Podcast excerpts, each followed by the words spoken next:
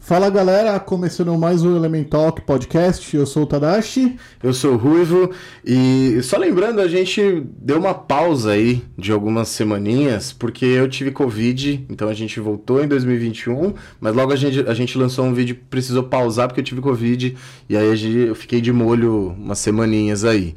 É... Mas naquele vídeo a gente já citou o nosso parceiro, né? Exato. Então a gente tem um parceiro agora que é o Freak Barbers. É, tem produtos deles. ali lá no, lá no Ipiranga. Muito bom aqui, ó. Deu um tapa ontem lá. Eu, eu não posso falar que eu fiz isso, né? Por razões é. óbvias, mas. E aí, conhece lá, confere o arroba deles. Eles têm vários produtos próprios. Tem um cafezinho que eles que fazem. Café aí, ó, 100% arábico. Muito bom, excelente vem os grãos inteiros, aí você tem que moer e tal. Porque fica aquele, aquele gostinho melhor, né? As cervejas também que eles fazem, que todas artesanais, tem vários tipos, a gente está aqui com alguns exemplos tal, mas tem vários outros. Coloca aí a foto aí, produtora. Ó, vocês estão vendo aí? Coloca aí a, a, a, imagem, a barbearia é muito top lá, mano. Bonita, cadeira, todo o balcão, é um ambiente muito bom. Inclusive, não... eles já fizeram cenografia de comerciais, né? Você não precisa ir nem para cortar o cabelo. Eu não vou nem para cortar o cabelo. Vou lá para consumir os produtos, só que já vale a pena. Não, toma um café gourmet, uma cerveja Já é, já vale a pena. Muito já bom, vale a pena. bonezinho, eles têm lá a linha de roupa. Vão lançar uma linha nova de produtos de cabelo que, que tá em produção aí. Então confere lá, dá uma força, segue eles também, deixa um like lá nas postagens deles e se quiser ir lá conhecer, cortar o cabelo e tal vai lá que vai ser muito bem-vindo. E falando em like, mano, já deixa seu like no nosso vídeo se você tá assistindo no YouTube. Já, se você tá no YouTube, se inscreve no nosso canal, é, ativa o sininho para você acompanhar todas as nossas postagens, tá? Uh, e hoje, mano, a gente vai discutir um assunto que tá super em alta que é o BBB 21, mano. Não sai das redes o bagulho e a gente trouxe uma convidada super especial, uma pesquisadora, jornalista e pesquisadora, doutoranda pela Universidade Federal da Bahia, a Bruna Rocha, que vai conversar um pouquinho sobre o assunto com a gente.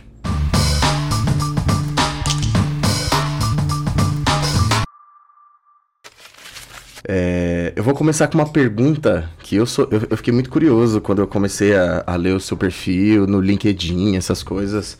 É, você é uma pesquisadora de semiótica antirracista, né? Você criou a plataforma da semiótica antirracista. Eu queria que você explicasse não só para mim, né, mas para todo mundo que está assistindo a gente, que está ouvindo a gente, primeiro o que que é semiótica, que acho que é um negócio que não é muito muito comum da gente saber, da gente ouvir.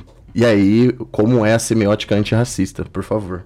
Primeiro, agradecer o convite é, e a oportunidade é, de estar aqui conversando sobre esses temas e sobre o meu trabalho também. Semiótica é uma ciência.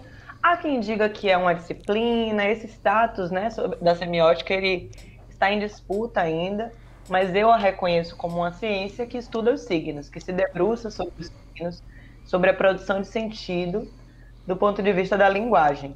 Então, é uma ciência forjada ali em países europeus e que influenciaram profundamente estudo da comunicação, os estudos da indústria de massas e outros estudos também. Então, você vê semiótica aplicada à biologia, é, semiótica aplicada a estudo clínico, é, tem muita interseção ali, muitas vezes, com a psicanálise, mas basicamente semiótica é uma ciência ou uma disciplina, um campo do saber que se debruça sobre a produção de sentido sobre os signos.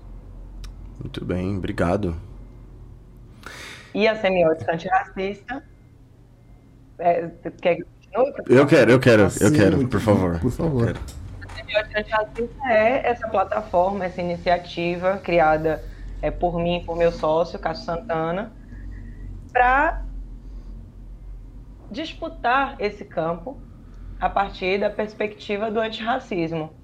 É, é um movimento ali, essa é uma iniciativa que pressupõe um movimento duplo.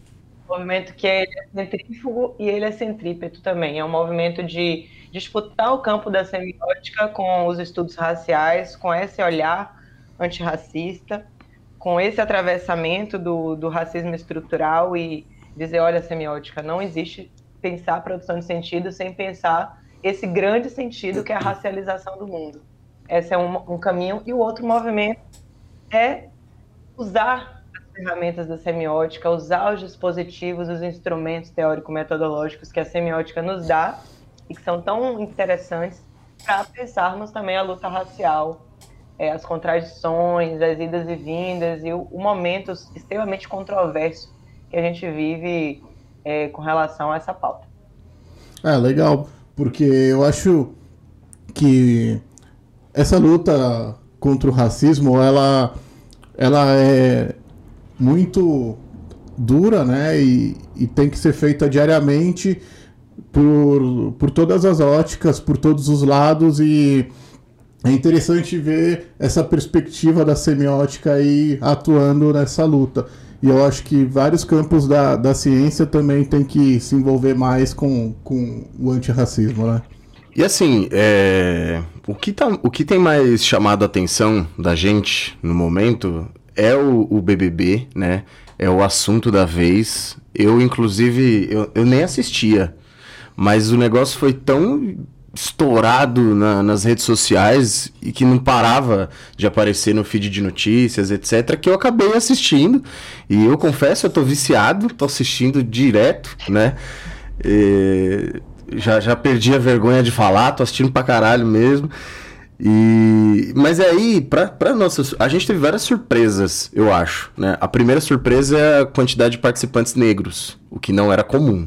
Né? Antes a gente tinha um ou outro, e nessa edição, eu não sei se, tá, se chega a ser igual. É eu não cheguei, metade, né? eu não cheguei a faz, não cheguei a fazer essa conta, mas a gente tem vários participantes negros, né?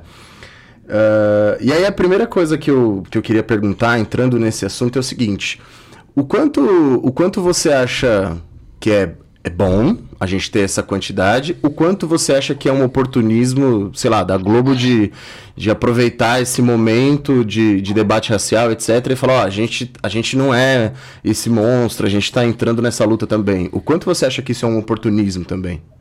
Olha só, Ruivo, entre essa ideia do bom salvador, de uma iniciativa revolucionária, e a ideia de um, uma vilania maquiavélica de uma grande empresa que só quer acabar com vidas negras, eu acho que tem um meio do caminho que é por onde eu vou, uhum. tá? Então, assim, antes de mais nada, a Globo, independente da sua posição ideológica, editorial, é uma empresa. E empresas têm objetivos econômicos. Responsabilidade social é uma contrapartida. A empresa, ela, ela tá ali para ganhar dinheiro. Então, e não é uma empresa de impacto social, é uma empresa de entretenimento, é uma empresa hegemônica, é uma empresa que exerce poder é, e, e tem uma importância né, na, na correlação política, social e simbólica no nosso país. Então, a primeira coisa, o BBB é um produto. É, mas, então não dá para pensar que a paridade racial no BBB é, é, exatamente o que representa um, um, tipo de reparação histórica do ponto de vista político, social e econômico para as nossas vidas, para as vidas pretas. No entanto, também não dá para desconsiderar essa paridade racial, entendendo que ela é fruto de tensões sociais que estão ocorrendo na esfera do reconhecimento, que é essa esfera da sociedade civil que consome esses produtos. Então, primeiro, colocar as coisas no seu lugar. O BBB é um produto que eu, inclusive, acho que é essencialmente problemático, é um tipo de produto que representa uma cultura que nós, do movimento negro e da cultura antirracista, divergimos, criticamos, porque é um produto pensado a partir de lógicas e dispositivos de vigilância, é, de julgamento, de violência. Então, você tem ali a naturalização de palavras como eliminação, paredão, que recorrem, remontam, recobram um, uma, uma rede interdiscursiva violenta pra caramba, inclusive remontando é, é, situações históricas em que o paredão, por exemplo, era um lugar de morte, né? Paredão de fuzilamento, as pessoas não sabem disso. Então, ali há deslocamento de sentido, de coisas muito pesadas para transformar, serem transformadas em entretenimento. E aí, é, Ruivo, esse debate, inclusive, intelectual, eu gosto de fazer. Porque é importante que nós, intelectuais, assumamos as nossas contradições. Então, assim, nós temos que parar de ter, de ter pudor em dizer que consumimos produtos que divergimos ontologicamente. Porque nós estamos na contradição. Porque essas contradições desses produtos também dialogam com desejos que são nossos. E eu não, eu, não, eu não vejo como um purismo de dizer não assisto, como tem muita gente fazendo crítica ao BBB. Ontem eu vi até um tweet, achei ótimo. A galera, uma, uma, uma menina fez um tweet assim: Ah, não suporta esse povo que vai fazer crítica de BBB começando dizendo que não assiste. Se não assiste, não fala. eu acho assim, eu acho que não bem assim. Eu acho que dá para fazer crítica ao modelo do BBB sem assistir, sim. Mas eu acho que tem um lugar ali de ilusão, uma, um tipo de ilusão moral ou intelectual, de dizer, falar que não assisto me coloca numa, numa esfera é, mais, mais aqui, né, consciente e tal, e os outros é quem estão alienados. Então, eu acho que são muitas camadas. Dentro dessas camadas, esse dispositivo de entretenimento que, é, que, que tem a violência no seu, na sua estrutura básica, ele nos convoca. convoca. E nos convoca a todos e a todas. Da pessoa mais é, intelectualizada, que pode resistir o quanto for, mas muito provavelmente ali numa mesa de jantar, se estiver passando, ela vai olhar porque porque nós estamos numa sociedade que é, esses valores são hegemônicos, e falar que são hegemônicos, querido, não, não adianta você dizer que se existe na sua bolha, porque tem alguma coisa ali que vai te convocar. Você precisa dizer que não, resistir, não assistir por princípio. Então, eu, por exemplo, eu me afastei no último período, porque tem, fiquei várias edições sem assistir, fui voltar a assistir na pandemia, não necessariamente por um julgamento moral, eu comecei a me desligar esteticamente do programa. Não porque politicamente eu já achava uma merda, porque desde que eu comecei a me politizar mais, eu comecei a problematizar esse modelo de, de entretenimento, né? Da vigilância, comecei a estudar Panóptico, Foucault, é, poder, biopolítica, necropolítica. Eu comecei a me incomodar, assim, mas não, é, não foi por isso que eu deixei de consumir eu deixei de consumir por um, um, um, distanciamento estético. Eu comecei a achar ruim, mal feito. É igual novela. Eu não tenho nenhum problema. Eu, eu fui criada com as novelas. É, acho, acho um produto pouco sofisticado e poderia ser muito melhor, porque pressupõe que o gosto popular é ruim. E, e isso é racismo. É um racismo que as emissoras e né, esse mainstream muitas vezes pressupõe, ou seja, vem de uma narrativa pobre porque acha que o povo tem que consumir narrativa pobre, sendo que esse, esse mesmo povo consome diversas coisas, inclusive clássicos, muita coisa erudita. É muito heterogêneo essa uhum. chamada massa de manobra, que não é de manobra, né? É um povo, é, é, é, é são, são pessoas, sujeitos e singularidades. Mas eu dei essa volta toda porque eu acho que são, são tu, tudo questão, são todas questões que são fundamentais para a gente pensar o BBB e pensar essa relação empresa, produto, luta social e consumo. Consumo de não, não só a paridade racial marca esse Big Brother. Esse Big Brother, ele dialoga, ele traz questões, né? As lutas sociais, antirracismo, antimachismo, anti-LGBTfobia, as tensões essas lutas sociais, elas fazem sombra, hora sombra, hora luz, com as opressões que as originaram. Então, falar de antirracismo é pensar racismo, falar de antimachismo é pensar o machismo, falar de anti-LGBTfobia é falar também que existe crime de homofobia nesse país. Então, é entender que esses temas estão ali. Uma outra coisa é o confinamento, ou seja, é o Big Brother dos Big Brothers, porque é o, é o confinamento que, que, que gera empatia dessa vez. Ou seja, as pessoas não estão apenas na sua casa incorporando o olhar do Big Brother, do Big Irmão, do Grande Irmão, que está ali vigiando, decidindo, manipulando, votando, né? Porque eu acho que o Big Brother ele, ele retroalimenta isso no telespectador. Você está ali da sua sala vendo no voyeur e mais do que vendo no voyeur, decidindo a vida daquelas pessoas. Isso tem um, tem um valor sádico nisso. Tem uma experiência aí que é sádica e que todos nós gostamos em alguma medida, tá? Uns com mais resistência, outros com menos. É um formato que funcionou, pegou no Brasil. E é, então, assim, só que dessa vez tem um, um, lugar diferente. Esse espectador, essa espectadora, está no, numa zona de confinamento, num, num, momento de confinamento também e de incerteza muito profunda com relação à, vida, com relação à saúde. Então, está todo mundo muito fragilizado. E outra coisa, nós estamos cada vez mais aprofundando o lugar, aprofundando, é, complexificando, é, enfim, exacerbando ao máximo, hiperbolizando ao máximo o papel da imagem e da representação. E aí é um Big Brother que dialoga, já desde o passado, mas esse com muito mais força com a coisa é, do julgamento interno, né? Então, do ponto de vista de linguagem de gênero, já pega ali um pouquinho do que foi o, aquele outro programa que estava na Netflix, The, The, The Circle, The Circle, que é essa coisa deles mesmo ali já se avaliarem, ter o queridômetro, muita foto, tem tudo ali em, em, forma de, em formato de dispositivo móvel, o telão deixa de ser uma televisão para ser um grande celularzão, em que o, o Tiago aparece. Então, o quanto aquilo ali também retroalimenta essa cultura da mediatização profunda, esse fenômeno da mediatização profunda.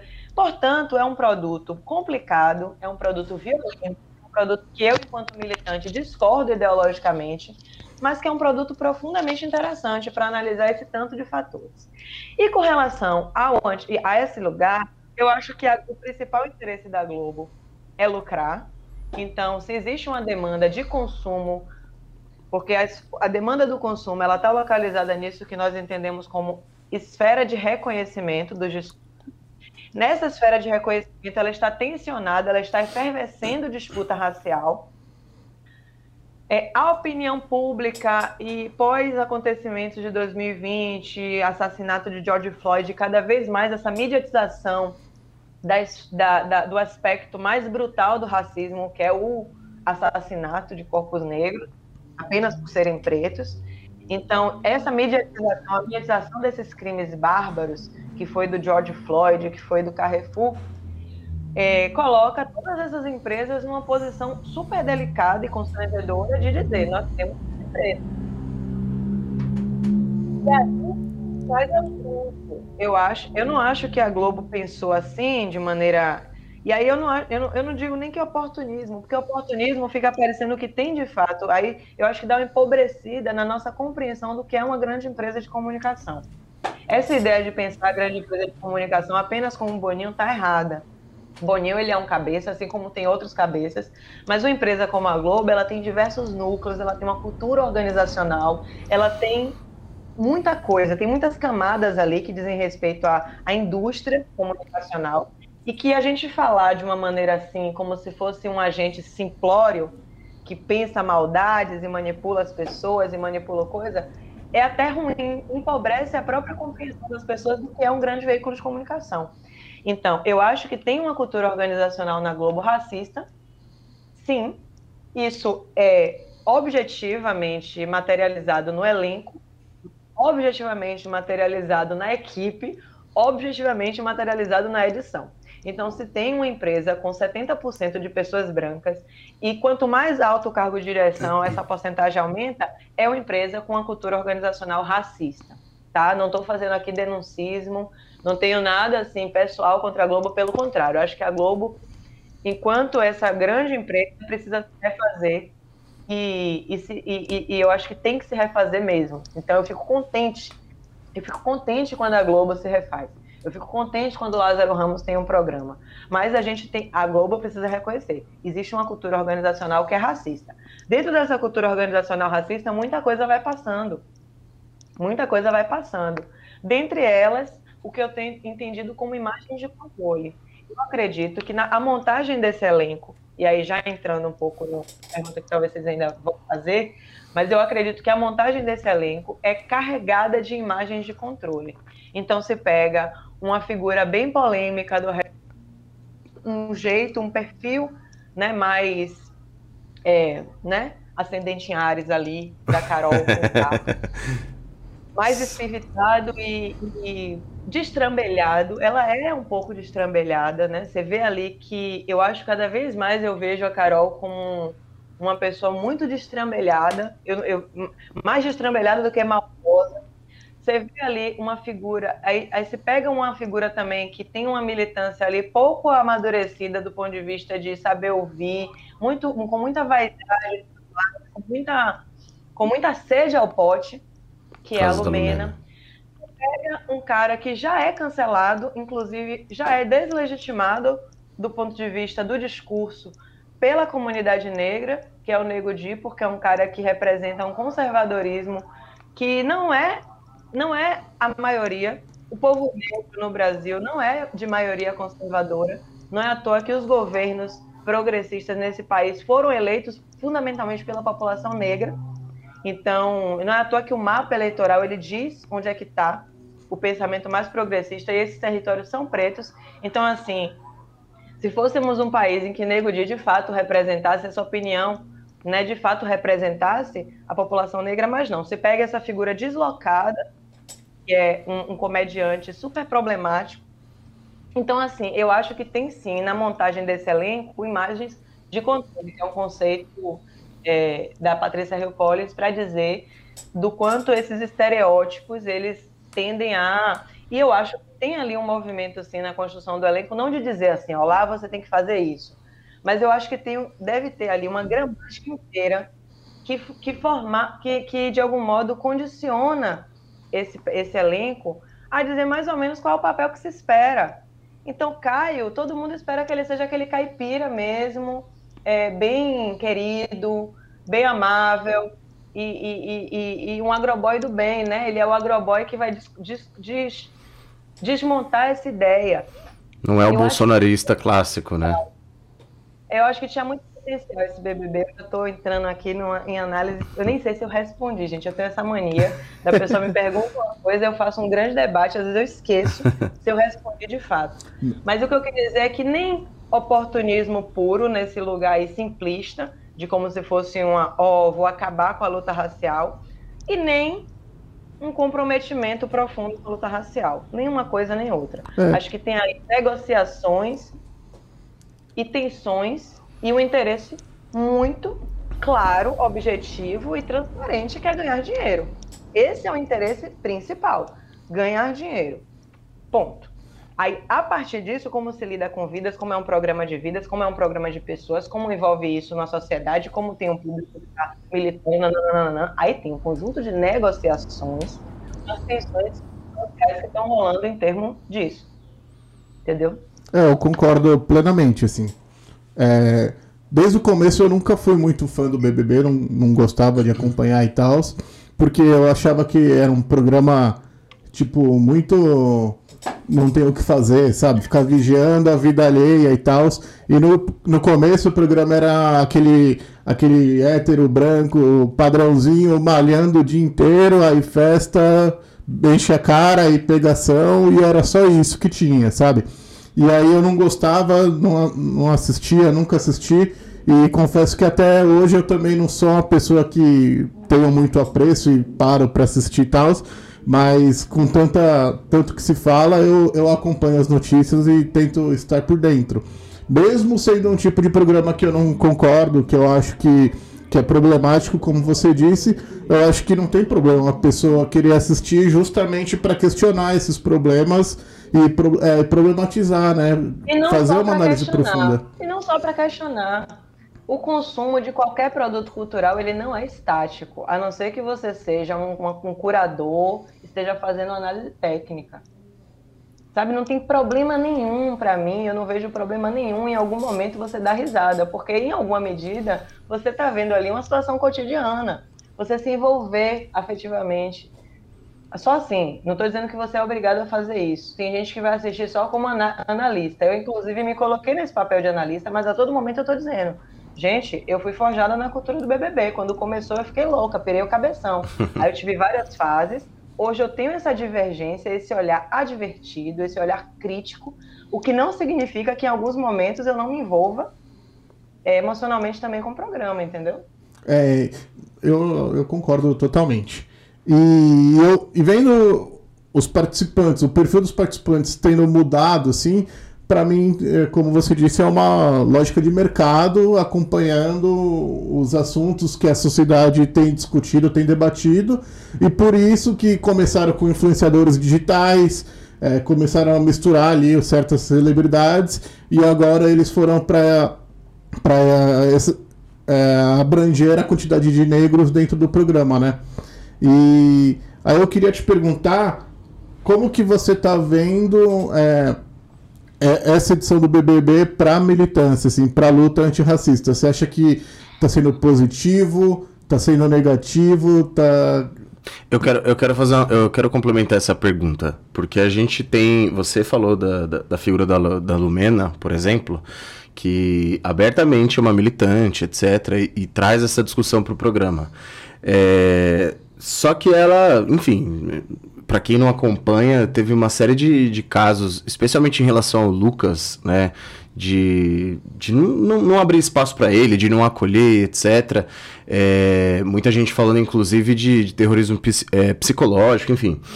Como é que a gente separa a figura da militante, porque é uma pessoa que traz essa discussão, como é que a gente separa a figura da militante a figura, com a figura é, da militância em si, da luta antirracista. E, tô, e é uma pergunta muito honesta, assim, porque é, eu, eu vejo, eu já vi pessoas, inclusive familiares, falando: ah, é muito chato isso, tá vendo? Ó, fica lá militando o tempo todo e etc. Eu, eu tô ligado que não é assim, mas é a impressão que se passa. Como é que a gente separa isso? Então, só complementando a pergunta do, do Tadashi. Maravilha. É... Gente, a primeira coisa é que eu não sei. Essa coisa de perguntar se é positivo ou se é negativo. Eu até já cheguei a falar sobre isso, hoje eu estou em dúvida. Eu já falei, eu falei, o Big Brother vai deixar tudo muito pior, porque foi um dia que eu vi o Lucas saindo, que eu fiquei fodida também, sabe, com a saída do Lucas, aquele jeito, aquela humilhação dele. Foi um dia que eu falei, inclusive, que não ia mais assistir, que não ia mais Estou aqui reconhecendo publicamente que mudei de ideia, tá, gente? Mas foi um texto até altamente compartilhado e que eu, é, na verdade, mantenho a mesma leitura. É, acho, que, acho que é aquilo ali mesmo. Só a parte que eu disse, estou me retirando da pauta, que eu, que eu revi, porque voltei a assistir, tanto por entretenimento quanto pela necessidade de se produzir, na minha leitura, é, análises um pouco mais densas. Eu acho que tem aí é, assim, com todo respeito, eu acho que tem aí um, um grosso de leituras muito ruins sobre a BBB. Em termos de, de do simplismo, em termos de 880. Em, eu estou vendo pouca gente fazendo debates mais apurados.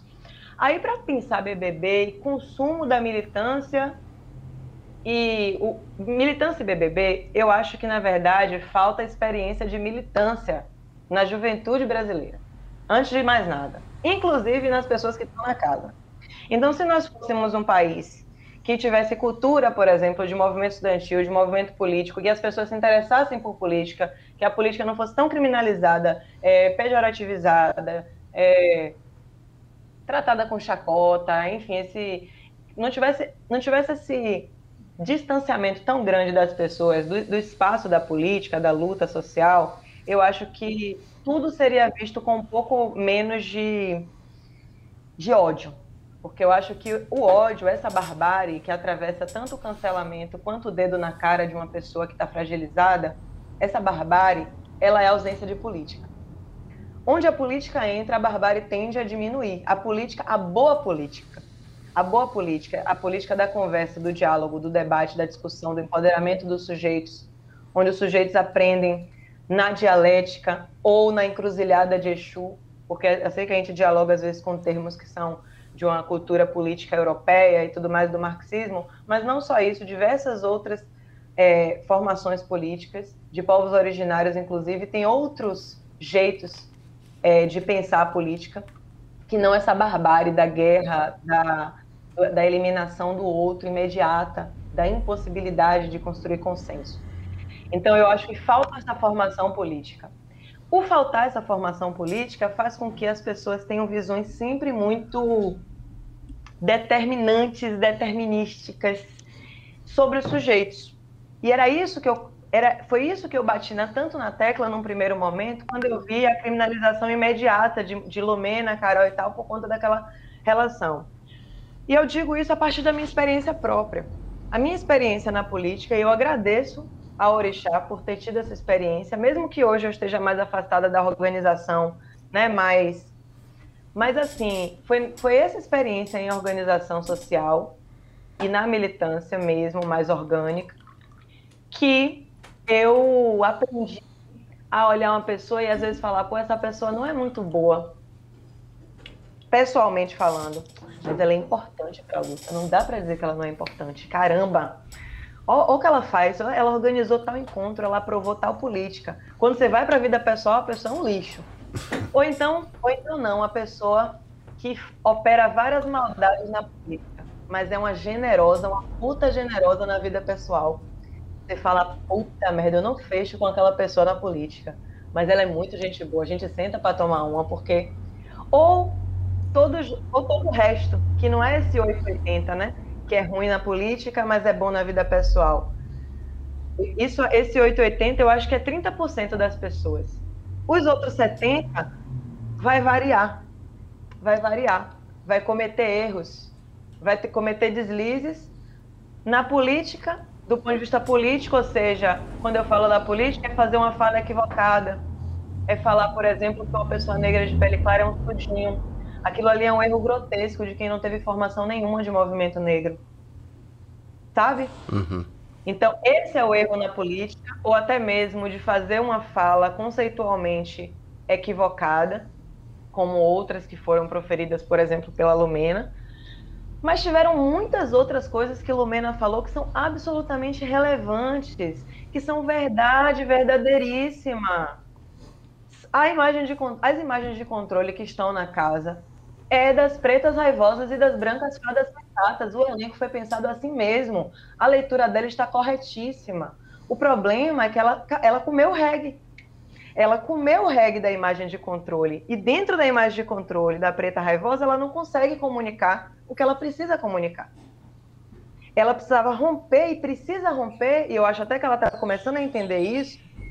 Quando o Nego de sai, eu acho que as duas entendem um pouco qual era o jogo que foi colocado que dentro dessa imagem de controle da preta raivosa, que reconhece as violências, reconhece as dores, reconhece o privilégio da coleguinha, que sempre vai ser mais tranquila no debate, porque veio de um lugar mais tranquilo, de uma vida mais tranquila, mas vai entender também que isso não a autoriza a também criminalizar a coleguinha, inverter o jogo, a não esperar também para ver quais são as camadas daquela outra criatura ali.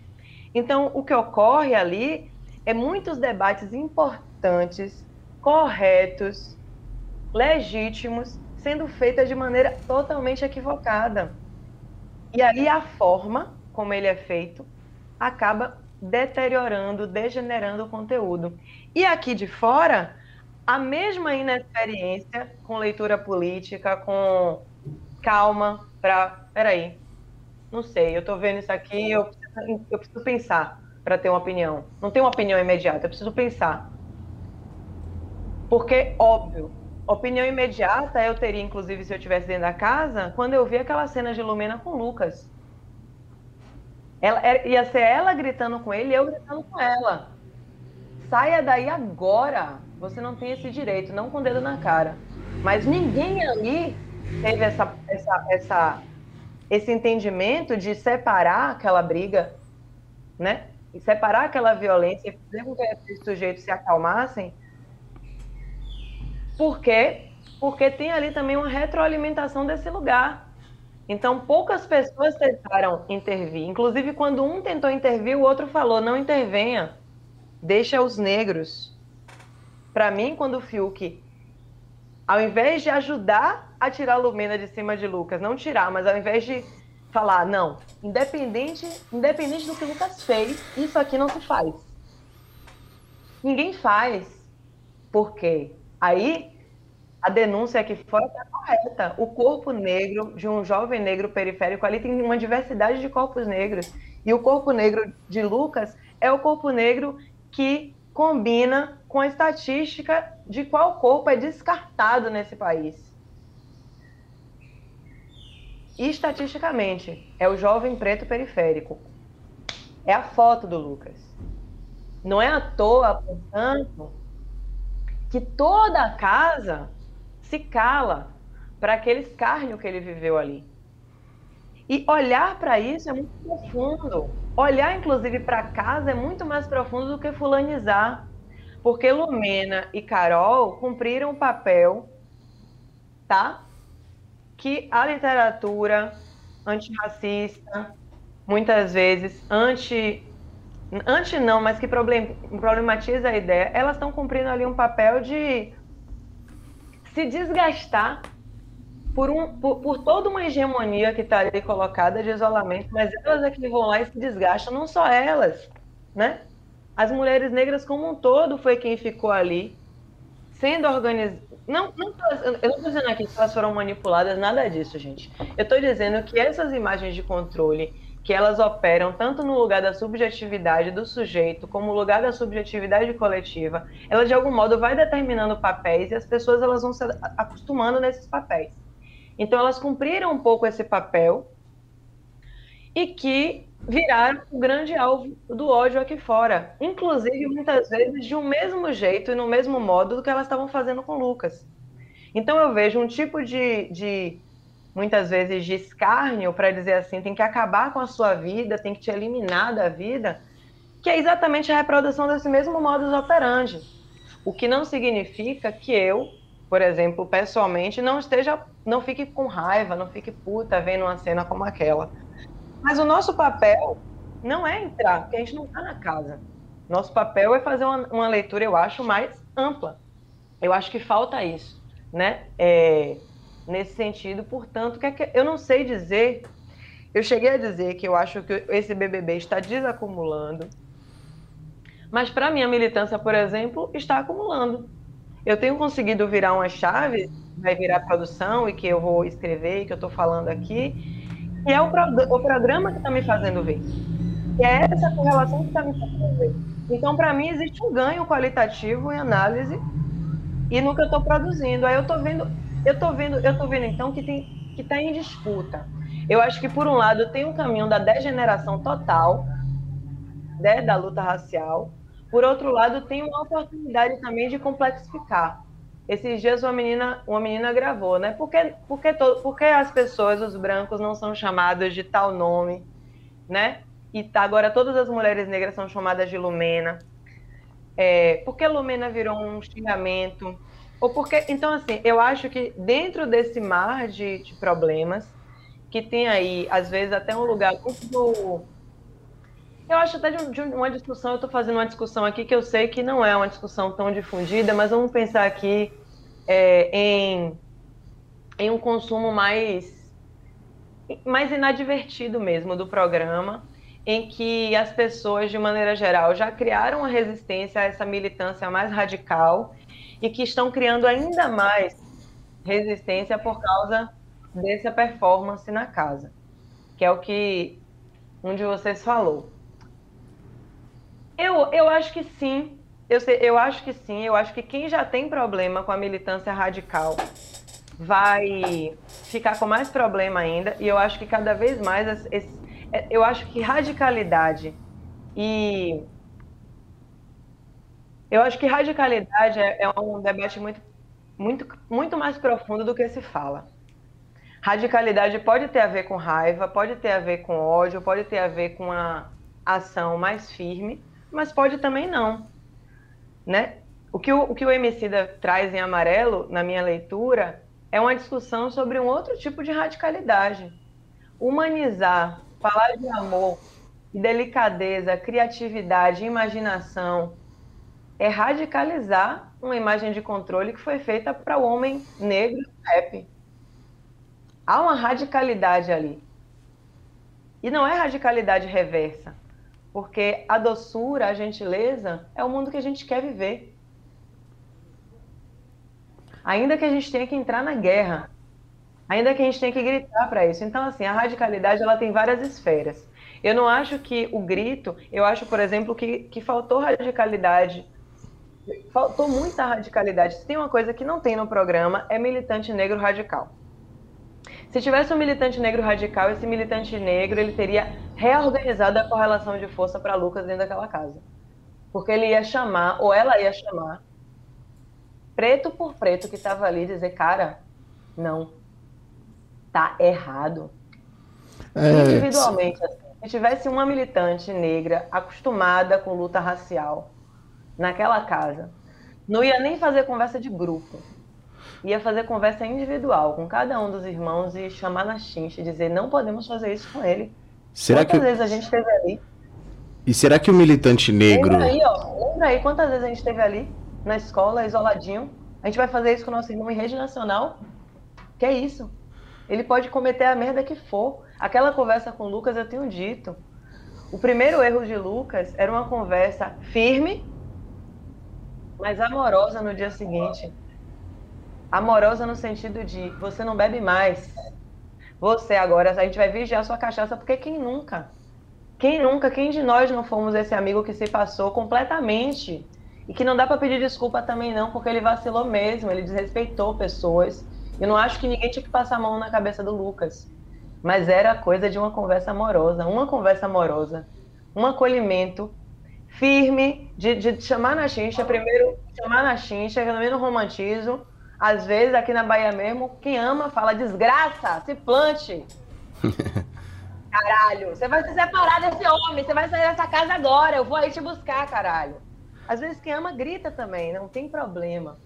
Mas depois tem que dizer, eu te dou a casa, você vai sair daí porque você vai ficar na minha casa. É, eu acho. Para você. Tem água, tem remédio, tem chá, tem Netflix. É assim que a gente faz. Então, chamar a atenção do Lucas naquele primeiro momento foi ok. Agora, o depois, o acolhimento não houve. E também a forma como foi chamada também foi ruim. Inclusive, eu quero aproveitar para falar sobre isso, para concluir. A Globo, eu acho que se a Globo foi se a direção do, pro, do programa, eu acho que cometeu equívocos profundos, assim, retroalimentou ali um processo de violência equivocado, a Globo tinha que ter esse militante radical no seu núcleo, para chamar na chincha uma pessoa preta, para deparar na hora que for dar o, o coisa em confessionário, não vir um brancão lá, colonizador, sabe? Assim, tô falando discursivamente, que eu nem, nem sei quem é que conversa com eles no confessionário. Se é Boninho ou É o Boninho, é, é o Boninho. Normalmente é o Boninho. Pois é, pois é, porque não empodera um. Porque tudo bem que tenha o coisa da discórdia, mas também porque não tem audiência de conciliação. Porra! A gente está falando disso aqui fora, o debate aqui fora é disso, de conciliação, de, anti, de, de, de abolicionismo, né? Teoricamente tem militantes anti-abolicionistas, eu vejo a Juliette muito nesse lugar, eu vejo o Gil, eu vejo a própria Lumena, conceitualmente. Por que não ter também um dia da conciliação, chamar uma figura como Lázaro Ramos para fazer debate, para dizer, ó, oh, gente, convivência tem que aperfeiçoar, porque é só a mestria ali, né, do, do Tiago. Que não dá dinheiro, então, né? Falha, tem falhado muito também, nós temos que denunciar isso, sabe? Em termos de, de condução. E uma das coisas que eu acho, para finalizar minha resposta, que a Globo falhou e eu já estou passando do, do, tempo que eu falei que ia ficar, mas tudo bem, vamos continuar a conversa que tá boa, vai depender de vocês. Mas assim, eu achei que a forma como a Globo vendeu aquela conversa do Projota com o Lucas foi muito equivocada. O Brasil todo comeu. Eu lembro que eu fui uma das poucas pessoas que estava falando no Twitter, tá, legal, Legal que ele acolheu sem gritar, diferente da Lumena. Mas tem um problema ali no conteúdo da fala dele, né? Primeiro, uma vaidade de dizer, não é que você não escuta as pessoas, é que você não me escuta. E se você é meu fã, me escutar. Então ali ele reivindica uma autoridade diferenciada como se na verdade, como se como quando na verdade ele deveria estar ajudando a educar um menino mais novo, no sentido de você tem que escutar as pessoas. Mas não, você não me escuta como eu ouço o Mano Brown. Então ele estabelece ali uma relação imaginária de poder enquanto o Mano Brown está em cima dele, ele está em cima do Lucas. Então ele já posiciona. Na, no discurso a gente vai dizer que isso é a enunciação. Eu construo um lugar para mim, construo um lugar para vocês e, e proponho uma relação. Então ele já propõe uma relação ali vertical, que vem diretamente do Mano Brown, ele ainda reivindica, né? O cara mais foda, reivindica um lugar de relação. Ele diz assim: olha, o relacionamento que eu construí com o Mano aqui, você tá tendo a oportunidade de construir comigo e tá perdendo, cara. É aquilo ali que parecendo que ele tá dizendo. Então, isso foi o que eu vi. Eu vi muito mais isso, além do que ele defendendo uma perspectiva de, de miscigenação muito despolitizada, pessoalizada. Então, quer dizer, o debate não é matar os brancos, e sim a branquitude. O debate não é acabar com os brancos e sim com o racismo. O debate não é eliminar os brancos por eliminar, mas fazer a discussão racial e, e nos proteger. A discussão não é eliminar eles, a discussão é nos proteger. É outra discussão. Falar de um copo vazio é diferente de falar de um copo, um copo meio vazio, é diferente de falar de um copo meio cheio.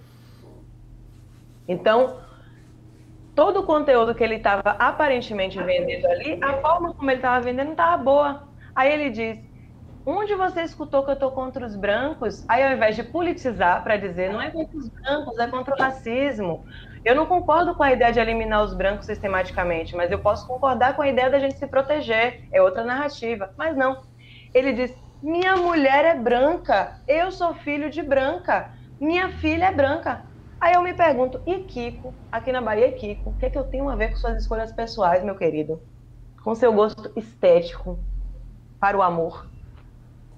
Tem nada a ver, isso não tem nada a ver, quer dizer, até tem, não explica. Agora, para fazer a discussão que você está fazendo aí, tá errada. Não é porque você tem uma, uma mulher branca ou sua opção pessoal é branca que a gente não vai eliminar os brancos porque esse. A gente não elimina os brancos porque esse não é nosso princípio de luta. Nosso princípio de luta é acabar com o racismo e não com as pessoas brancas. Então, é uma fala profundamente despolitizada que a Globo vendeu como o sermão do século, que isso pegou, que todo mundo compartilhou, inclusive atores que eu falo, meu Deus, gente, eu falei com minha amiga, eu falei, gente, a gente tá ficando doida, né? Porque só a gente tá vendo problema nisso. E por fim, o Thiago ainda falou para o Projota, obrigada. O Brasil te agradece Aí, ou seja, o projeto estava todo errado, virou o erro total. Virou aquele poço de arrogância, maquiavélico, desleal, que ele, a forma como ele tem agido na casa. E o mais interessante, ele não é o mais odiado. Ou seja, ele é quem tem na minha leitura as posturas mais cruéis, de maneira muito tranquila, calma, e por isso ele não é o principal alvo. Aqui, por exemplo, do, dos hates, ele sofre um hate, claro, né? Porque ele é do, o chamado gabinete do ódio, mas não sofre tanto hate quanto Carol e Lumena. É que ele é, manipula ele é o cara que manipula, né? Ele é o cara que articula. Cara, ele é o ídolo ali, sabe? As Nessa... pessoas não esquecem que ele é Projota. Nessa conversa que, que ele teve com o Lucas, eu, mano, confesso que eu não tinha pensado é, por essa ótica né? De, dessa questão de que, de que ele fala, minha mãe é branca, acho que é a mãe dele, né? Que ele fala, minha mãe é branca, minha esposa é branca, minha filha é branca, não sei o quê. Eu não tinha pensado nessa questão, de que ele não tá questionando a luta contra o racismo, né? Em nenhum momento ali pro Lucas. Mas eu acho que quando o, Thiago Leifert, ele vai e, e, e fala aquilo pro Projota é, eu não lembro onde que eu li isso, mas ele usa uma palavra que talvez tenha virado a chavinha na cabeça do Projota. Que ele fala, obrigado pelo enquadro que você deu. Obrigado pelo enquadro. E aí é um, um jovem aí, negro tomando um enquadro. Exato. E aí o Projota se sente na, na, na, figura de autoridade. É o PM que enquadrou o, o moleque negro. E eu não sei se, se havia na, na cabeça do Projota a intenção de realmente, a partir dali, acolher o Lucas e, e mano, ser gente boa com ele. E naquele momento. Piorou. Piorou. E naquele momento ele falou, mano, eu sou o cara, eu sou autoridade, eu sou o cara do enquadro. E, e dali, velho, o bagulho descambou de um jeito que não era mais Olha, trocar eu... ideia com o Lucas, entendeu? Era só Olha, fuder o moleque, mano. Se um dia me trombar, se um dia eu me trombar eu acho que ali é um momento, eu acho que todo mundo ali tem camadas. Eu acho, inclusive, que Nego Di é péssimo ele é, às vezes eu acho que ele é ignorante realmente de algumas coisas. Mas quem eu não teria nenhuma relação pessoal desse gabinete, no sentido de não toparia uma segunda chance, não daria essa oportunidade, do sentido de, poxa, achei você bizarra na casa, mas eu sentaria com Lumena para fazer análise, para dizer, minha irmã, você tem um potencial da zorra, sabe? Você podia ser uma figura que estaria desconstruindo a imagem de controle de mulher preta baiana dentro da casa. Porque se espera o quê? Uma mulher, uma, a, a baianidade festiva, né? cômica. Então você podia ser a, a, baiana preta intelectual mesmo. Por isso que eu digo, o problema não é a erudição de Lumena. O problema é a arrogância. Se ela fosse uma figura mais, se ela tivesse tendo tendo uma, uma postura mais humilde, mais tranquila, não tivesse feito aquela coisa bizarra que as pessoas não vão esquecer com o Lucas, eu não esqueço. Eu não esqueço o que ela fez com o irmão nosso. E, e, e, e, continuou fazendo, porque uma coisa às vezes a gente perde a mão e no outro dia a gente fica fudido. E se arrepende, pede perdão e não faz de novo. Mas ela fez sistematicamente. Tiveram, tiveram coisas no Big Brother contra Lucas que para mim foram mais cruéis do que os momentos de grito por exemplo, quando o Projota sai da, daquela batalha que, na minha leitura, ele perdeu, mas como ninguém entende PN de rap na casa, e todo mundo só entende de pagar pau para Projota, todo mundo aplaudiu e deu a vitória a ele. E Lucas parou de rimar em, tipo assim, eu acho que naquele, naquela coisa constrangimento de meu ídolo tá insistindo, eu vou deixar, né? Mas para mim, eu gostei muito mais da rima de Lucas do que da rima dele para ele sair, precisar amaciar o ego ali num comentário sórdido com Lumena e dizer: Você viu ali, você viu ali, eu destruí ele no, na, na rima. E Lumena comer reggae e dizer pedagógico: Porra, uma roda de rima entre irmãos que estão na mesma casa, que não são inimigos, que não tem nada, tem que terminar com os dois bebendo, com os dois na piscina, com os dois felizes. Não com o, o mais velho, o mais famoso indo para dentro e falando mal do menino que chamou ele pra rima porque amava ele. Faltou humildade moral, ao ídolo, velho, né? Dizer que o Lucas tá bem nesse momento é uma, é uma insensibilidade. Pode dizer assim, ele tá sendo acolhido, ele tá, tá tendo reparação, injeção de reparação. Mas a, como é que fica a cabeça desse menino? Eu espero que ele nunca assista esse programa. Eu espero que ele tenha a cabeça boa, como eu acho, inclusive, que ele tem, e a Globo vendeu ele como um monstro desequilibrado. Eu acho que ele teve surtos? Teve. Mas a correlação na casa estava péssima para ele. Esses surtos também foram um pouco empurrados goela dentro. Não estou justificando. Mas ele já tinha ali uma tendência ali a, a, um erro e tal, não sei o quê. Então, assim, ele teve os surtos. Mas, de maneira geral, ele tem a cabeça, para mim, melhor do que, do que todo mundo ali. Não é à toa que ele saiu no momento que ele sentiu que não ia dar mais para ele. Não sei jogar isso aqui, não sei brincar. Vou sair e teve o Brasil aqui para recebê-lo. Então tem reparação, mas tem muita violência. Eu não queria estar na pele do Lucas, de ter passado o que ele passou. Eu vendo uma cena como aquela do Projota, aquilo ali mexe, meu Deus, com muitas coisas na cabeça de uma pessoa. Então, eu sinceramente não teria relação pessoal com o Projota. Eu acho o Projota um cara muito escroto. Eu acho que ele tem se demonstrado no, no BBB um cara profundamente escroto profundamente cruel ele falar que eu queria que Gil tivesse empurrado Poca na piscina, seria um a menos no meu caminho. Amanda, uma amiga minha, falou no Twitter, é verdade, ou seja, ele torceu para que houvesse violência contra a mulher na casa, para que essa pessoa seja eliminada. E essa pessoa não é qualquer pessoa, é o viado, que tem uma homofobia profunda ali contra Gil. Profunda, né? Porque ele é um, uma bicha mais afetada, por exemplo, diferente do João, né? Então, é, esse tipo de imagem de controle também, que eu até me preocupo um pouco com o Gil, dele não ficar ali preso nesse estereótipo, né? Dele conseguir transmutar isso e, e, e nunca esquecer que está sendo julgado, que tem uma, uma coisa aqui fora e, ser mais estratégico, né? Ser, ser mais influenciado. Aí eu já estou entrando na Bruna que torce. e espero que, no mínimo, um, um pretinho saia milionário daquela casa, assim, no mínimo, sabe? No mínimo. E a gente vem de um contexto tão ruim, eu não acho que esse tipo, que o prêmio, que um pretinho milionário compensa o tipo de coisa que é o BBB. Eu assisto o BBB, tem, tem coisas no BBB que eu gosto de consumir, acho que o BBB traz, tem levantado questões importantes, mas eu realmente acho que na sociedade que a gente quer construir, esse tipo de reality não tem que existir. O BBB teria que se repaginar muito, né, para mesmo mesmo o bebendo da vigilância poderia teria que se repaginar muito para eu dizer não, aí ainda dá. Mas esse tipo de reality, eu acho que realmente na sociedade que a gente quer construir, ele não tem que existir, sabe? Não tem que existir nesses termos. Mas, enquanto existe, a gente assiste, a gente, né, se quiser, assiste, analisa e vê o que é que ele revela também de nossa sociedade. É, uma coisa que está me incomodando muito da, da repercussão desse BBB é as pessoas tentarem deslegitimar movimentos é, por causa do, do que acontece dentro da casa, né? Tipo, a militância da Lumena virou piada, virou meme. E aí me falar, ah, tá vendo? Esses militantes aí, tipo, nada a ver, não serve para nada. Só que a gente tem que sempre ter em mente que a causa é muito maior que o militante em si, assim, sabe? A causa, essa luta, ela é eterna enquanto não atingir os seus objetivos.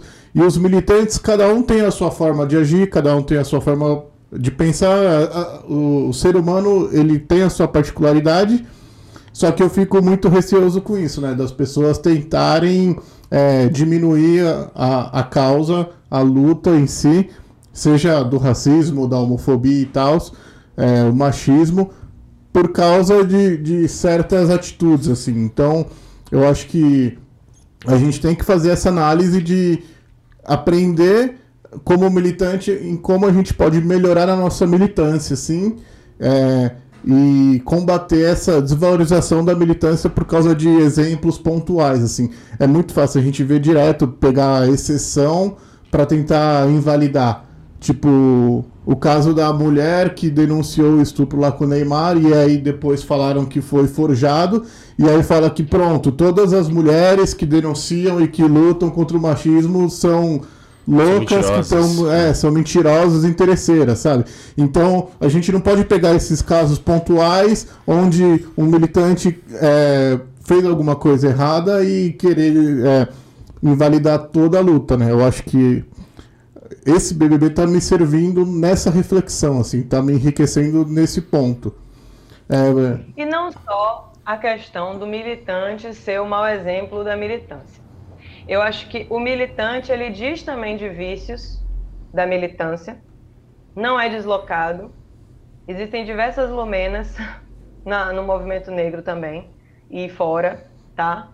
Então não é deslocado e tampouco eu acho que se deve dizer também que uma lumena não serve nunca mais para luta racial, sabe?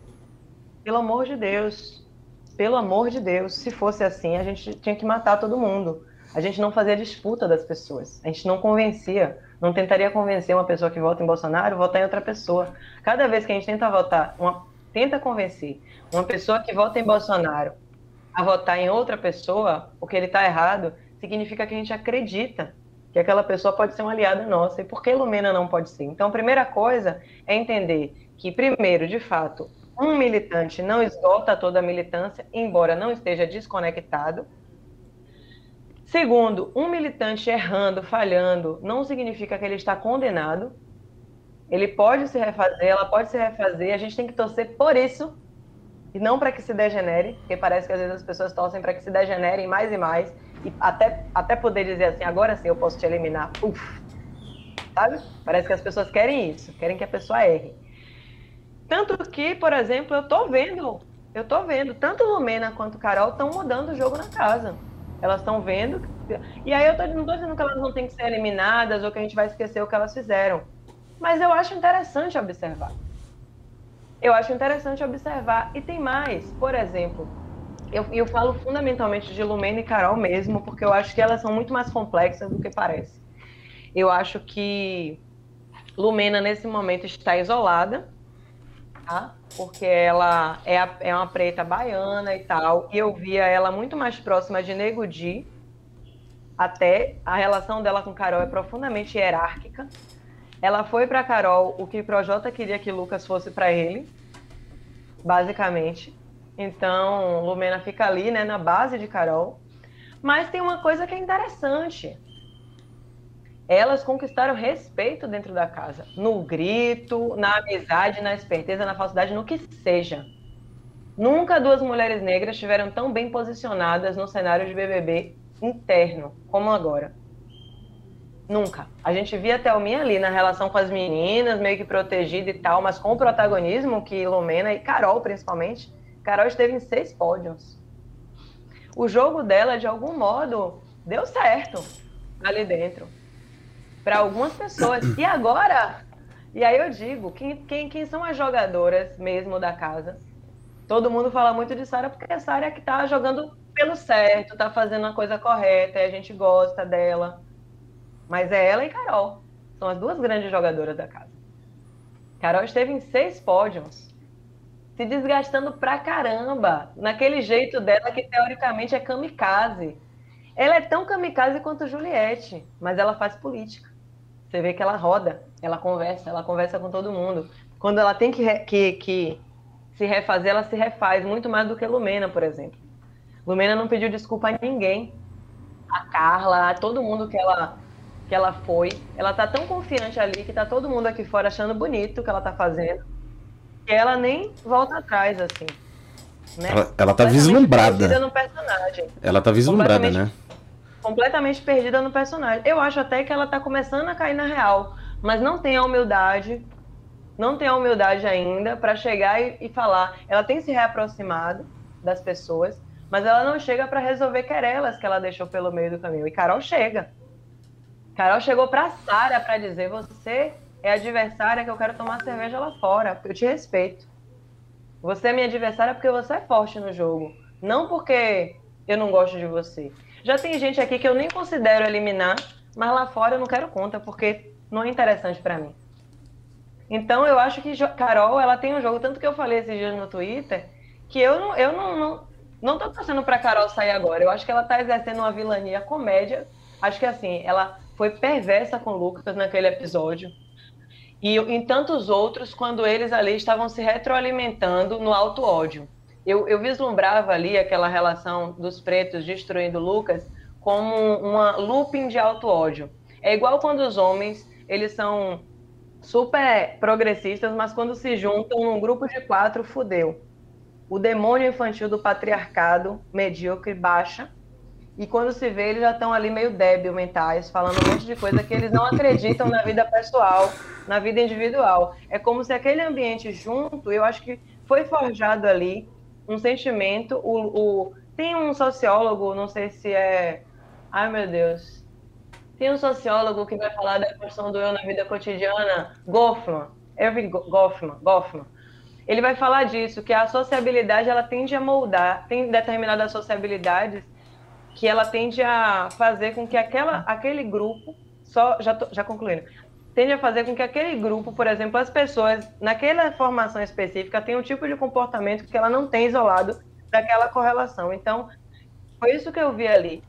Eu vi uma, um looping de alto ódio em que fazia com que eles ficassem a todo momento confabulando contra Lucas.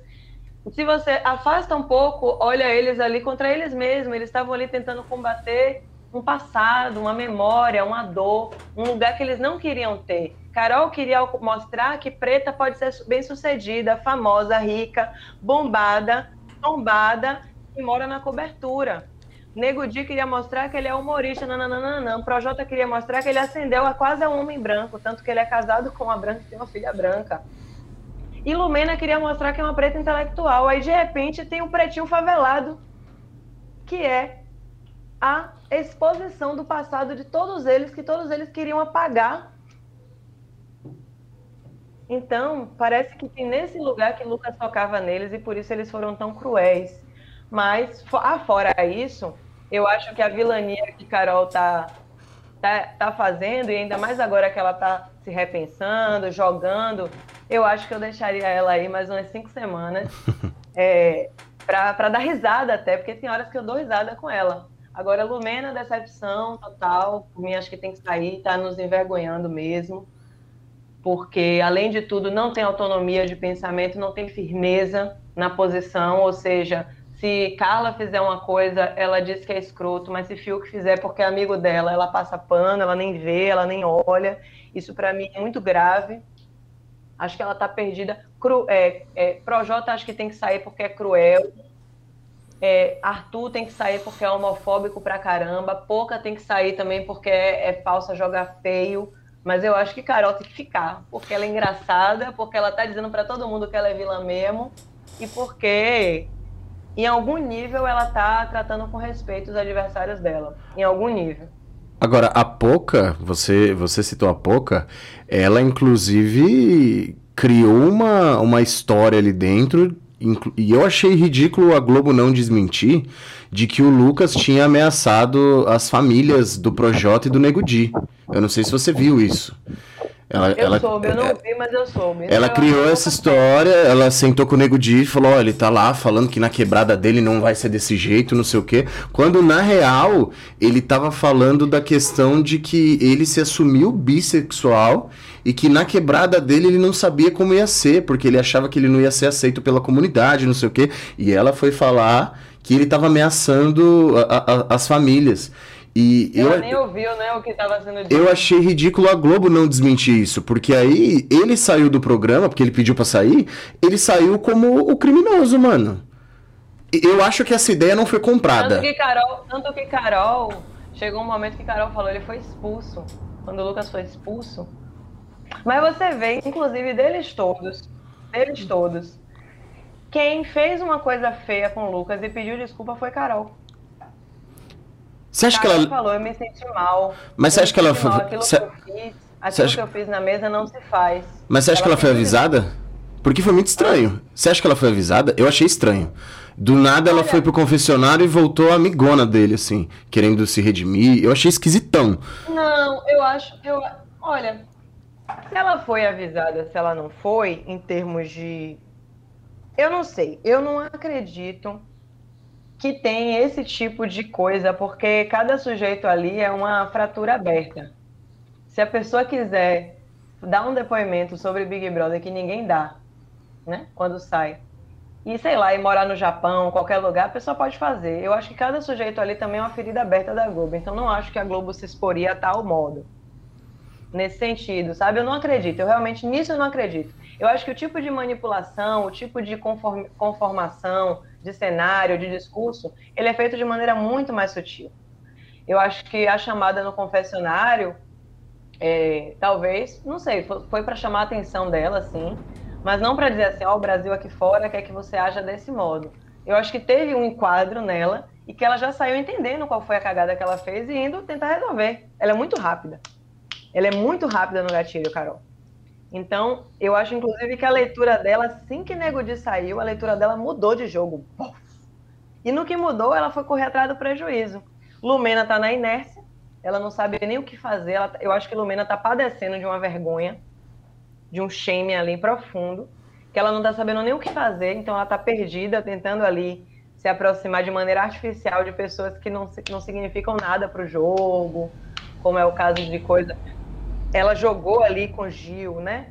Mas ela não, não tá jogando, ela não, não tá jogando, na verdade. Ela tá.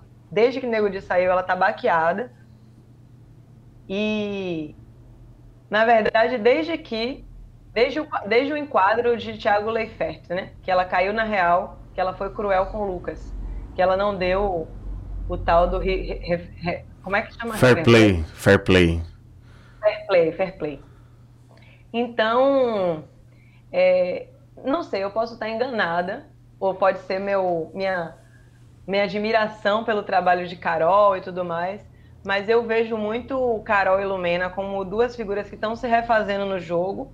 Eu gosto do jeito como Carol está se refazendo no jogo, eu não gosto do jeito como Lumena está se refazendo, então minha torcida é que Lumena saia antes, minha torcida é que Pouca saia, eu acho que Pouca tem um jogo super curto como você falou, perverso e que passa batido. Tanto que quando, quando Sara, que é a grande jogadora, e aí eu admiro, viu? é bonito ver Sara jogando. Dá vontade de tentar ganhar Sara para para o meu partido, que eu não vou dizer qual é, mas dá vontade de mandar uma ficha de filiação e falar, véia. Você pode dizer, se você quiser, você pode dizer. É, dá vontade de ganhar Sara pro PT, dá vontade de ganhar Sara para para minha corrente, porque eu acho que ela é boa. Acho que ela é boa jogadora, pragmática, mas ao mesmo tempo com princípio, sabe? Justa, tendo uma ética ali sempre é, orientando ela. Então acho que Sara de fato, ela, ela inclusive também quebra uma imagem de controle da loura gostosona, que também é pelo patriarcado colocada como, né? É, como uma frágil e tal, não sei o quê. E ela. Tanto que ela tá conquistando o respeito de todo mundo. Tanto que Carol, que é uma das mais atentas ao jogo, já viu que ela é forte. Tanto que os boys, que são extremamente machistas e auto-organizados, já estão vendo que ela é forte. Então, é um pouco disso, assim, que eu tô pensando assim também como espectadora, né, do jogo. Como consumidora. Eu estou consumindo também esse produto que eu discordo. Mas é isso, vamos que vamos. E como você já indicou aí algumas preferências, mas o que você espera para a continuidade do programa? Como as pessoas vão mudar o comportamento com, com o passar do, do jogo, com a eliminação do Negudi e tal? Já está tendo uma mudança ali e tal, mas o que você projeta e quem você espera, espera, torce ou acredita que vai ganhar o BBB? Olha, eu torço por princípio pelo Gil, porque ele é um homem preto nordestino e eu sei que as oportunidades, embora ele seja um, um pesquisador, um doutorando, é, que inclusive muito inteligente, capaz, eu não tenho dúvida que ele vai ascender, mas a ascensão, eu digo isso por experiência própria, porque eu também sou pesquisador e tal, a ascensão é, na pesquisa, nesse trabalho diário é, da academia é mais lenta para gente que é pobre, então assim, né, eu tô há anos nesse lugar, não consegui ainda comprar uma casa e tudo mais. Ainda mais então, agora, né? Hã? Ainda mais agora, né? Que a pesquisa e a ciência estão cada vez mais desvalorizados pelo governo crise econômica e que está tudo caro e que o país está um caos, enfim. Então, por princípio, eu torço pelo Gil, porque eu acho que é quem mais precisa do prêmio, mas quem eu acho que está jogando melhor é quem eu acho que está jogando melhor, assim. Eu gosto é, é, é Sara, assim, Sara. Depois Juliette. Acho que Juliette ela tem leituras muito boas, só que ela é destrambelhada e aí isso isso a enfraquece no jogo mas eu gosto muito dela também. Mas então, o público gosta, né? O público gosta dessa doidinha, desse jeito dela, é, né? O gosta, público gosta. gosta. Mas tem imagem de controle que eu acho que ela também tinha que romper. Sabe da nordestina engraçadinha? Uhum. Que fica imitando ela e tá tudo bem? Eu odeio que, que sulista fique imitando o meu sotaque, ou dê risada do meu sotaque, porque eu sou pegada a Itamar Vieira Júnior, eu falo do meu centro. Então, assim, respeita, tá? Eu não gosto desse negócio de, de meu sotaque ser piadinha. Não gosto. A não ser que seja uma brincadeira sobre sotaques. Aí a gente brinca, mas sistematicamente o povo ficar imitando ela. Então eu acho que ela tem que romper um pouco mais essa imagem de controle. E eu acho que ela já tá fazendo isso. Ela começou bem doidinha, dando em cima de coisa. Eu acho que ela tá cada dia mais plantada. Eu gosto muito do jogo de Juliette. Ela é firme também. É, eu gosto muito, eu gosto muito do jogo de João e de Camila. Eu acho que eles são ali um em cima do muro corretos porque eles querem sobreviver. Ontem Camila deixou muito claro o que ela quer. Tá no top 10. Ótimo. Sabe, eu acho, eu acho que o jogo deles é limpo. Eu acho que às vezes falta uma firmeza que a gente gostaria, mas tudo bem também. Tudo bem também. Eu, eu torço para que eles sejam eu torço para que eles estejam ali no top 5, junto com, com o trio, o G3 do amor, que todo mundo gosta. Uhum. É, e aí, depois deles, quem, quem eu mais gosto de assistir, porque eu dou risada, é assim, eu tô aqui comprando briga com vários hates e tal, mas depois de, de, de, desse, desse top 5 para mim, eu quero que chegue nesse top 5 da final, que é Gil vencedor, Sara segundo lugar, Juliette terceiro lugar, João quarto lugar e Camila quinto, eu torço para que Fiuk Fique, porque eu acho que ele é muito engraçado. Eu preciso desse entretenimento. É, é meu entretenimento. E eu não vou mentir para vocês. Eu acho que Carol deve resistir nesse programa porque ela é esperta, porque porque ela joga e porque eu acho que ela tem que recuperar alguma coisa da carreira dela. Eu acho injusto Carol sair destruída. Mesmo sabendo que ela vacilou muito, eu acho que ela é a erva que sobreviveu no inferno ser mulher preta retinta, evitada em Curitiba, é ser passado por muito tormento sem querer passar pano em nada que Carol fez. Carol pode ser o que for, ela é, ela é sobrevivente do inferno. E eu não acho que a sociedade brasileira deveria mandar Carol para o inferno. Acho que ela tem que se refazer e continuar fazendo música boa como ela sabe fazer, continuar fazendo o trampo dela bem como ela sabe fazer. Qualquer artista, artista bom é artista na televisão. Vá produzir artista para você conhecer artista. 90% dos artistas é vaidoso igual Carol, é espivitado igual Carol, é arrogante igual Carol, é surreal, louco, vive no mundo dele, do umbigo das nuvens dele, igual Carol. Qualquer um deles. Entendeu? Então, assim, o erro dela foi entrar nesse programa. Ela vai arcar com as consequências, já tem impactos, mas eu acho, eu diria que do gabinete do ódio, ela e observando o jogo dela, ela para mim é a pessoa que deveria permanecer e se refazer na casa. Inclusive porque eu acho ela comédia, muito engraçada. Eu acho que ela sobrevive dentro do Essa jogo. É eu acho que ela sobrevive dentro do jogo enquanto ela não for pro paredão. Acho que no primeiro paredão é. ela é enxotada do programa. Agora, é, você falou com do Fi, você falou do Fiuk, mano. Eu queria te fazer uma pergunta sobre ele, porque o Fiuk foi um dos principais motivos para eu começar a assistir o programa. De tanta raiva, assim, de tanto ranço. Puta, eu achava esse. Ah, eu acho ainda ele chato pra caralho, mano. Nossa, parecia que ele queria confete o tempo todo. O cara chorou. O cara chorou, falou, pô, porque eu sou homem, eu sou branco, eu sou privilegiado, e a gente tem que repensar. Tá bom, velho, mas, porra, parecia que o cara queria confete. Então, assim, eu achei chato pra porra. E a, e a postura dele em relação aos negros é, é, de tentar se aproximar. Eu, eu acho da hora, tipo, o, o cara, ele, ele realmente ele quer ouvir, ele quer entender o lugar dele. Mas, é meu especial, é meu especial. Então, exato, exato, preta, mano. Águas Pretas até o fim, que vai ser a final. Lumina, a final, ó, ó que eu acho que ele foi orientado assim, ó, a final deste programa é Lumina, Carol e você. Você vai ser o servo você vai ser o racismo reverso. Você vai ser essa figura que vai pagar. Você vai ser o nosso redentor. Não é à toa que ele vai com a imagem de Cristo. Ele é o redentor da branquitude. Ele é. Ele, ele, ele, ele, ele, ele exala patriarcado e branquitude, mas ele é o esquerdomacho. Então, por isso que ele é meu entretenimento porque ele vai continuar. No jogo, não, eu não estou dizendo que ele não tem o mesmo privilégio de Arthur, eu não estou dizendo que ele não tenha o mesmo racismo de. Deixa eu ver quem eu, quem eu considero bem racistinha assim na casa. Acho que Arthur. ele, ele tem o mesmo privilégio de Arthur, ele tem o mesmo, o mesmo racismo de um Arthur. Para mim, Arthur já é um dos top que eu quero que seja eliminado. Mas assim, ele tem o mesmo racismo, o mesmo machismo e o mesmo, e o mesmo machismo.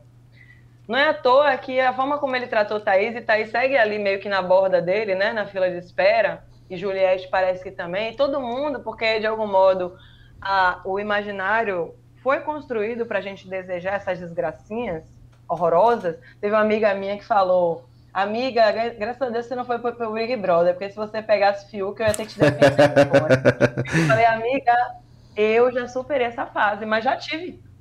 Já tive minha fase esquerdo macho branquinho, estilo meio andrógeno e tudo mais. Hoje eu tenho ranço também. Mas é um tipo de ranço que não atrapalha o jogo na casa de quem eu quero que ganhe.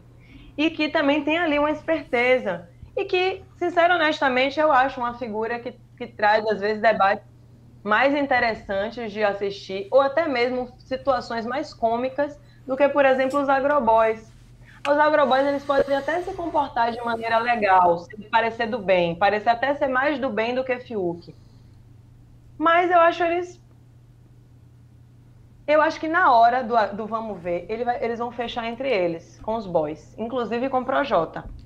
Inclusive com o Projota, que para mim é um dos mais cruéis do jogo. E Arthur. Já Fiuk não. Fiuk tá treinado para ficar com as mulheres até o fim. Então, por isso que eu digo que eu acho que ele. Eu preferia que ele, por exemplo, entre ele os agroboys todos, e eu já estou envolvendo o Projota aí nos agroboys, obviamente, a mais agroboy que ele, impossível, é, eu prefiro que Fiuk fique. Por isso que no meu top 7, no meu top 7 fica aí Carol e Fiuk. E eu acho que sim, se ela for pro paredão, ela é eliminada, mas acho que ela tem uma capacidade. Gente, ela virou, ela virou o voto de Sara. Ou seja, se Sara é a jogadora, ela é a vira-voto da jogadora. Ela virou o voto de Sara. Sara já Sara tá dizendo que já seria pouca. Eu acho que a leitura de Sara é corretíssima, porque se não for ela que bote pouca, pouca não sai, tudo mais. Tudo bem, tá certo. Mas o Brasil todo tava esperando um, um repeteco, né? ela vira o voto de Sara quando ela dá, quando ela veta a Juliette. Ela vira, ela vira, ela, ela, ela fala assim, eu vou me expor, então foi extremamente corajoso, né? Toa que ela depois ficou se gabando para todo mundo. E esse é o problema dela também. Porque se eu fosse torcer por ela, eu diria, fala menos seu jogo. Se refaça, melhore, vire uma pessoa mais agradável, mais solidária, mais generosa e fale menos. Mas ela fala muito o jogo dela. Aí ela ficou se gabando para todo mundo que que ela virou um voto, ela fez isso mesmo. E ela jogou brilhante. Eu bati palma, achei bom, achei bonito. Ela trouxe Gil e ela tá ali tentando trazer Gil e Sara para perto dela. E se ela trouxer, ela vai muito provavelmente sobreviver um tempo na casa, estando em seis pódios. Eu acho isso interessante ver. O Twitter vai me esculhambar, viu, se o pessoal ver isso aí. Olha, eu tenho, eu tenho uma última, uma última pergunta. Eu sei que a gente já extrapolou pra, pra caramba o, o seu tempo. De 30 minutos, fomos para duas horas. É, mas assim, tem uma, uma coisa que você falou até, e muita gente tem falado, e foi pauta lá dentro. Vai a... pro ar na íntegra? Quer dizer, no caso da, do podcast? Só para saber. Praticamente tudo, né? Praticamente tudo entra. Praticamente tudo. É, que é a questão do Gil como homem negro, né? E é uma pergunta que porque eu sei que tem muita gente com dificuldade de entender. Eu tive por muito tempo dificuldade de entender isso. Por que, que se fala que o Gil é um homem negro? Quando você olha assim, uma pessoa que não entenda isso, ela olha ele e fala. Por, por exemplo, eu sou branco, eu vou olhar ele e falar, pô, ele tem o mesmo tom de pele que eu. Por que, que ele é negro? Rapaz, às vezes dá vontade de pegar uma foto dele, do Fiuk, do Caio Pensa aí, memoriza. Memoriza o rosto dele. Uhum. Memoriza o rosto do Caio, do Fiuk, da Carla e da. Da Vitube, da Thaís. Vitube. Vitube. Parece? Não, não mesmo parece. Tendo o mesmo tom de pele? Não parece. O formato do rosto. Aham. Uhum. Se você botar a Camila do lado dele, você vai ver que já parece muito mais, só que com tom de pele muito mais escuro. Uhum. Então, assim, a negritude do Brasil, ela é de marca. Então, primeiro, não dá para dizer que Gil é preto só porque ele é nordestino. Por exemplo, Juliette não é preta. Agora, Juliette é uma branca já também diferente da Vitube, por exemplo. Ela tem cara assim de branca nordestina. Sueli Carneiro vai falar de um fenótipo chamado branca baiana, que é o não negro, mas também não chega a ser o branco. Para mim é o caso de Juliette, tá? É, mas Gil não. Gil é preto, ele é preto porque ele reúne marca, classe e território numa coisa só. A marca é o é, é traços mesmo negroides que ele tem. Até o tipo de tom de pele que é mais claro é diferente dos brancos, uhum. inclusive do Rodolfo que é socialmente branco. Mesmo tendo o, tom de, o tom de pele mais escuro e o cabelo preto e tal, e ele não tem o mesmo tom de pele, por exemplo, do Caio. E aí que na, no, no, no, branco miscigenado, que também existe o branco miscigenado, entre o negro miscigenado mais claro e o branco miscigenado mais escuro, tem, uma, tem aspectos que dizem respeito à marca, ou seja, traço de rosto, tipo de cabelo, sim, mas também que diz respeito à classe e origem social. Muito bom. Por exemplo, eu tenho um, um, um, fenótipo bem embranquecido. Uma pessoa da minha cor, do meu, dos meus traços, com cabelo liso, nascendo em Laranjeiras, é uma mulher branca. Agora eu tenho cabelo crespo e nasci na Liberdade. Eu sou uma mulher preta. É, então, é, eu não tenho tanta dificuldade. Tem gente que eu tenho dificuldade, tipo Juliana Paz. eu falo, não me pergunte. Eu nem gosto muito de heteroclassificação, não gosto de me colocar nesse lugar de banca avaliadora de cor de ninguém. Eu acho que essa questão de racialidade, para além da questão óbvia, porque, como eu digo, é marca, mas também é vivência, mas também é você sofreu racismo, de onde você vem e tudo mais. Então, a cada pessoa tem que ter seu, seu pertencimento com relação à sua racialidade, entendeu? Mas essa é a minha leitura, eu, e, e, não é minha, só eu aprendi no movimento negro.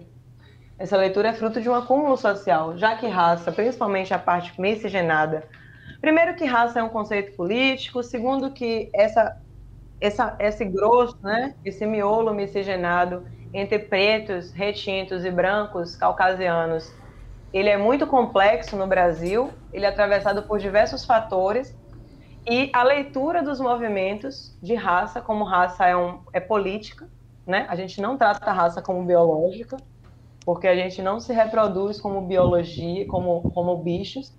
Então as pessoas não são tratadas como espécies e sim como sujeitos sociais. Por isso raça é um, um, um operador, um conceito que é sociológico, não é biológico para nós e a, o fenótipo e a genética, ou seja, o elemento biológico é um componente do entendimento de raça. Muito bem, acho que, acho que é bem esclarecedor. Tem, é, é difícil para a gente entender, acho que pouca gente discute isso também. E no Brasil é muito difícil a gente se remeter à etnia, por exemplo. Né? É, tendo em é vista que registro não, tem, não né? existe. É. é porque, porque, a gente é muito pobre ainda de debate, porque não é de, na, na, verdade nós somos pobres, nós temos a elaboração racial, de sobre teoria racial, das mais sofisticadas do mundo. Abdias do Nascimento, Lélia Gonzalez, Munanga, que não é brasileiro, mas é radicado no Brasil, pelo amor de Deus. Eles são a la creme de la creme, para dialogar aí com um termo bem colonizado, mas eles são o topo o topo do pensamento sobre racialidades, assim. Muniz Sodré, puta que pariu, ou seja, pensamento sofisticado para ter uma leitura, até porque nós temos uma experiência complexa para caramba, isso demandou dos nossos intelectuais esforço reflexivo e tem muita coisa boa produzida sobre isso. Sueli Carneiro, Luísa Barros, todos eles têm a mesma, o mesmo entendimento. Colorismo ou pigmentocracia está sendo feita de maneira muito equivocada pelas novas gerações. Eu acho que as, as gerações anteriores resolveram isso muito melhor. Muito melhor. Então, Bruna, a gente queria te agradecer pelo tempo que você dedicou, né?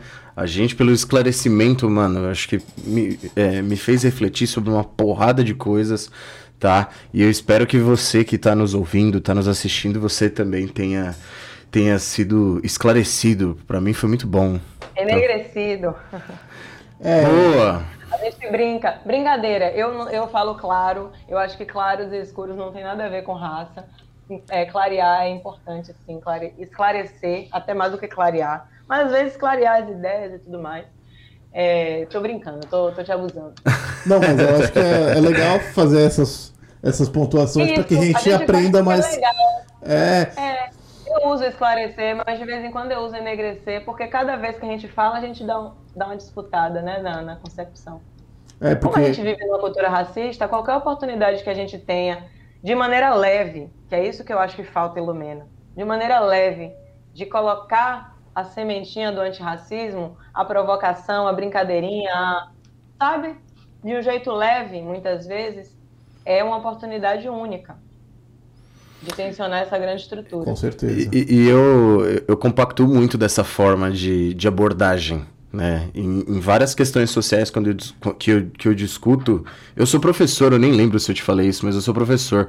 Então, em vários momentos que eu, que eu discuto isso com os meus alunos, eu, eu sinto que, eu, que, que a abordagem tem que ser de forma leve, porque senão você cria uma resistência muito grande com qualquer tema que você tente fazer a pessoa refletir, se você é muito incisivo, muito violento na abordagem, você cria resistência.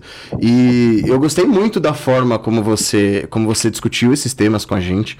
Gostei muito da forma como você colocou e, mano, eu queria te agradecer muito por isso também, por essa postura, por, por chegar desse jeito com a gente. Muito obrigado, muito obrigado mesmo. E, mano, nosso espaço está aberto quando você precisar também, quando você tiver algum tema que você se sinta a necessidade de falar. A gente ainda não é tão grande quanto a gente quer, mas espero que a gente um dia consiga e, mano, o espaço sempre vai estar tá aí para você. Certeza. O espaço está aberto ah, para você. Momento, te agradeço muito, Ruivo. Não foi sempre assim e não é sempre assim. Às vezes eu também perco as estribeiras, às vezes a gente também perde a paciência. Eu acho que o grito ele tem seu lugar, mas cada dia menor na luta, na luta racial. Cada dia ele vai ocupando um lugar menor, porque as disputas estão se sofisticando e se a gente não tiver perspicácia para disputar os sujeitos, a gente vai perder a batalha histórica. Então a gente tem que ser muito estratégico nesse momento e eu concordo com você que as pessoas elas querem se sentir ouvidas, elas querem se sentir importantes, por isso você tem que ter uma explicação generosa. E eu fico contente de, tá, de ter contribuído através do programa para a reflexão de, de vocês e de muita gente. Vamos tentar, de repente, fazer uma conversa em algum outro momento só sobre semiótica. A gente está, né, vou dar um spoiler aí, a gente está também tentando entrar nesse mundo, estamos bolando aí é uma, uns planos, né, para entrar nesse mundo dos podcasts. Eu tô virando uma, uma viciada em podcast e vou passar a ouvir mais vocês também. Pô, obrigado. Valeu. Muito obrigado. E qualquer dica aí, não que a gente seja especialista em podcast, mas a gente consegue te ajudar também. Eba! Queremos, nossa, e... assim vendo a história de vocês. Ai, quero. e, querer, e, assim, é, eu, eu, vi que você. Eu, a plataforma. Desculpa, a plataforma da semiótica antirracista tem uma página no Instagram também. Eu não sei se em outras redes. A gente vai deixar também o, o arroba pra galera seguir. Uh, a gente Confere vai deixar o seu, vai deixar o da, da, da semiótica antirracista. E, mano, brigadão. É isso. Não tem mais nada para falar. Maravilha, gente. Beijo grande. Ótimo final de semana. Se cuidem. Saúde. Você também. Saúde pra todos e todas. E bom BBB. bom BBB. Valeu. Valeu, obrigado, hein? Tchau, tchau. Então é isso, galera. Esse foi o papo com a Bruna Rocha. Espero que vocês tenham curtido. Foi um papo muito, muito legal. Foi um pouco longo, mas sempre assuntos pertinentes aí para vocês. É isso, se inscrevam no canal do YouTube, acompanhe a gente nas redes. Se você ainda não segue nosso Instagram, segue lá. Uh, e obrigado para nossa produtora, que está sempre junto com a gente, 96mm. Sigam eles também. Valeu! Confere o nosso apoia-se, viu? Mais o sorteio que a gente prometeu, não sei se vai rolar, porque ninguém assinou o apoia-se e tal. Então, se vocês participarem, a gente pensa aí em alguma forma de retribuir, mas por enquanto não tá rolando. Mas por favor, dá aquela força aí.